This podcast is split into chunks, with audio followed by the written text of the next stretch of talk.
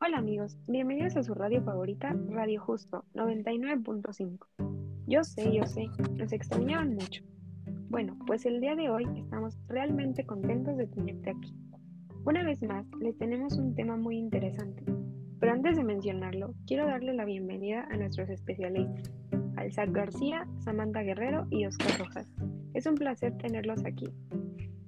Gracias por invitarme a este podcast tan interesante. Hola, muchas gracias por la invitación.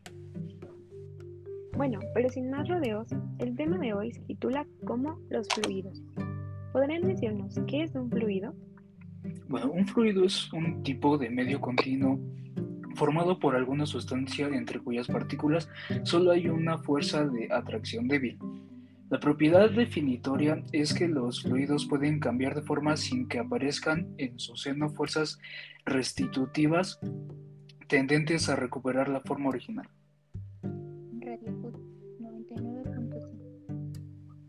Creo que es un concepto que todos deberíamos saber. Y por ejemplo, si hablamos de la sangre, ¿qué tipo de fluido es?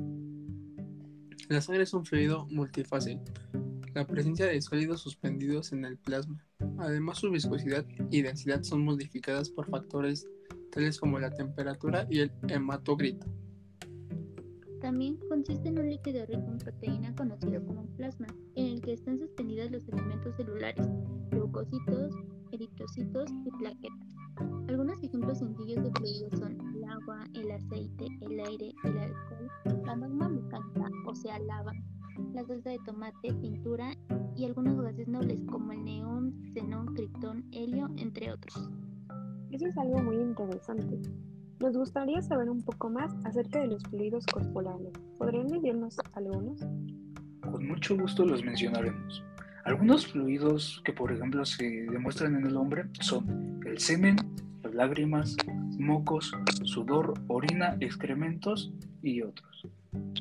En el cuerpo humano se agrega la cantidad de fluidos viscosos.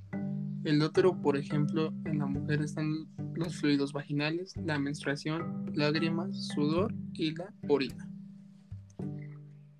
Radio Justo 99.5 Gran información la que nos brindan al público.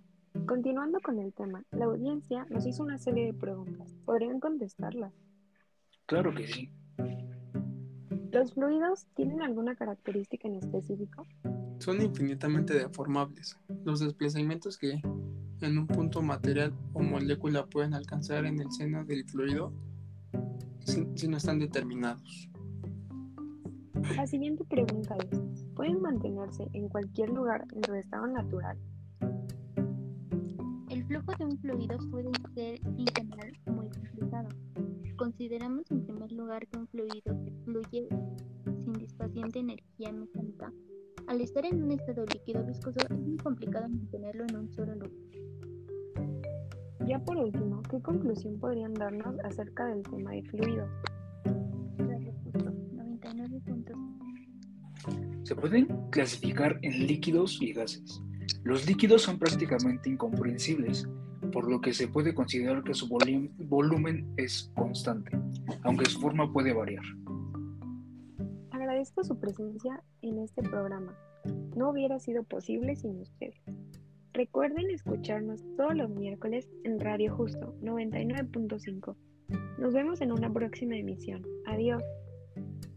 Radio Justo